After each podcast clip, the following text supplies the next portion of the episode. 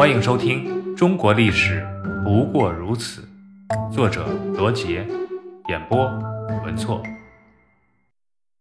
国姓爷郑成功，山海关一战，大顺农民军惨败，李自成无奈只得放弃北京，率大军分兵两路向山西撤退。途经保定、定州时，又发生战斗，起义军是接连受挫。公元一六五五年，即顺治二年，李自成南下武昌。这时的农民军虽然拥有五十万人马，但由于内部分裂，屡战屡败，导致气势低落，纪律松散，指挥混乱。最终，李自成率兵退至湖北通县九宫山下。就在李自成率领数十骑兵在九宫山观察地形之时，突然遭到了当地地主武装的袭击，于是这位仅仅当了四十多天大顺皇帝的闯王就这样一命归西，撒手人寰。历史上还有一种说法，说是李自成其实没有死，而是在兵败之后隐姓埋名，在湖南石门夹山出家为僧。因为在当时的混战中，李自成的尸体并没有被找到。所以他的死至今都是历史上的一桩悬案。话说李自成死后，余部尚有三十余万，先后在李过、李来亨等人的领导下，主动与南明抗清将领何腾蛟等人联合，继续坚持抗清斗争，领导荆襄十三家农民军据守荆襄、巴东山区近二十年之久，直至公元一六六四年。才最终覆灭。清军进入北京后，一些满洲贵族安于故土，不愿意迁移，仍然想回到沈阳去。而多尔衮不顾这些贵族的反对，定于公元一六四四年十月初一迁都北京，从而使清朝的统治中心从关外转移到了关内，以便占据中原，一统天下。清军入关后，一度强令汉人剃发。结果激起了汉族人民的强烈反抗。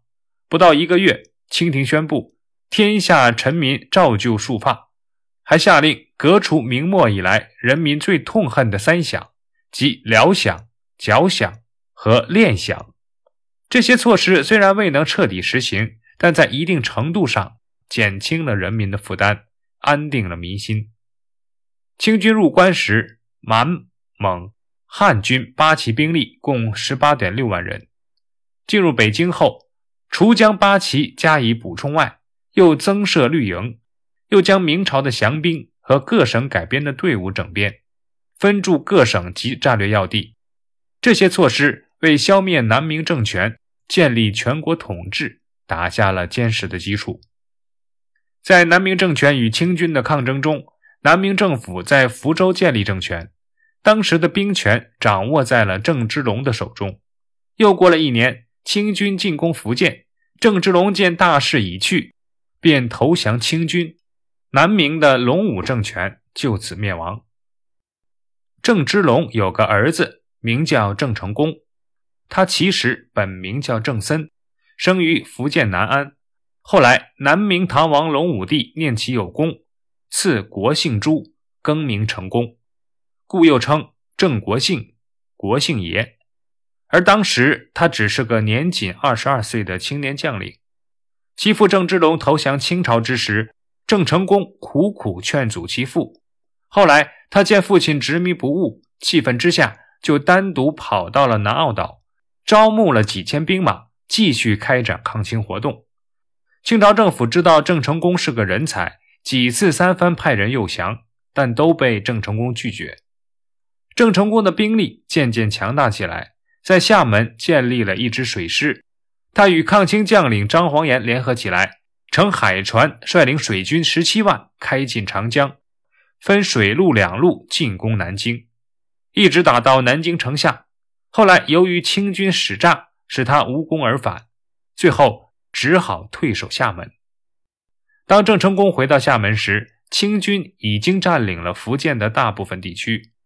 他们采用封锁战略，要福建广东沿海百姓后撤四十里，断绝对郑军的供应，企图困死郑成功。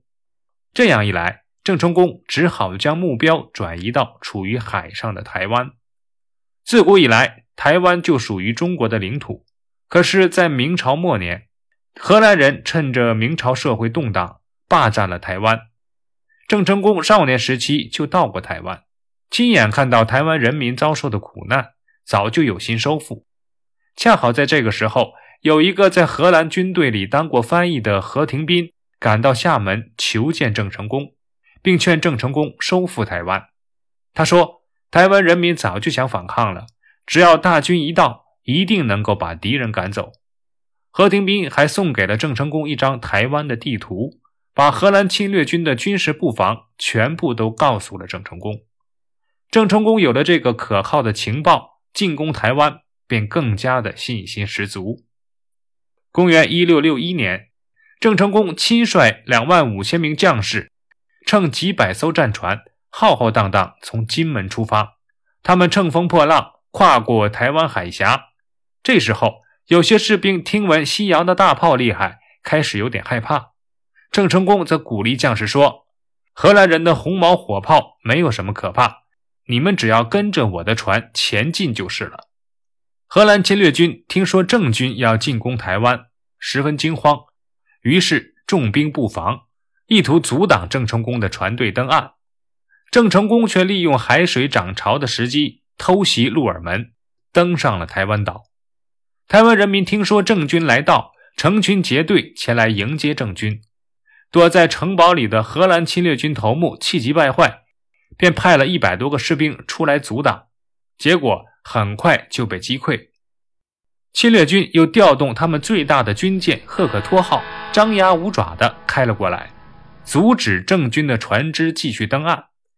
郑成功沉着地指挥他的六十艘战船把“赫克托号”围住，然后一声令下，六十多只战船一齐发炮，结果“赫克托号”瞬间燃烧起熊熊大火，把海面照得通红，不一会儿。便沉没海底。荷兰军遭到惨败，龟缩于两座城里，不敢应战，并派使者到郑军大营求和，并保证献上十万两白银。郑成功威严地说：“台湾本来就是我国领土，我们收回这地方是理所当然的。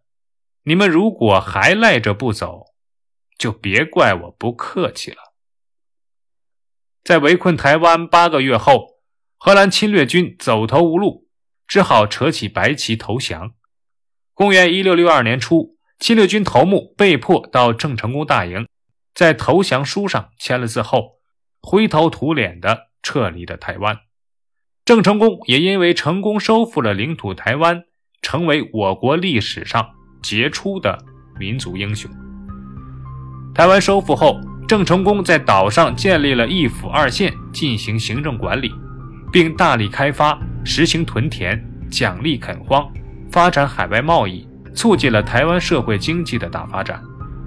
公元一六六二年五月，郑成功由于感冒风寒，不久便病逝于台湾，终年三十八岁。档案七十三：南明政权。明崇祯帝吊死在眉山后。退居到江淮以南的原明朝的亲王和官员们开始重建政权，包括有福王弘光政权、唐王隆武政权、鲁王政权、唐王绍武政权、贵王永历政权和韩王定武政权。其中影响较大的是福王和贵王政权，以上统称为南明政权或南明小朝廷。他们偏安一隅，不思进取，互相攻击，争权夺利，最终在清军的强大攻势下，都难逃败亡的结局。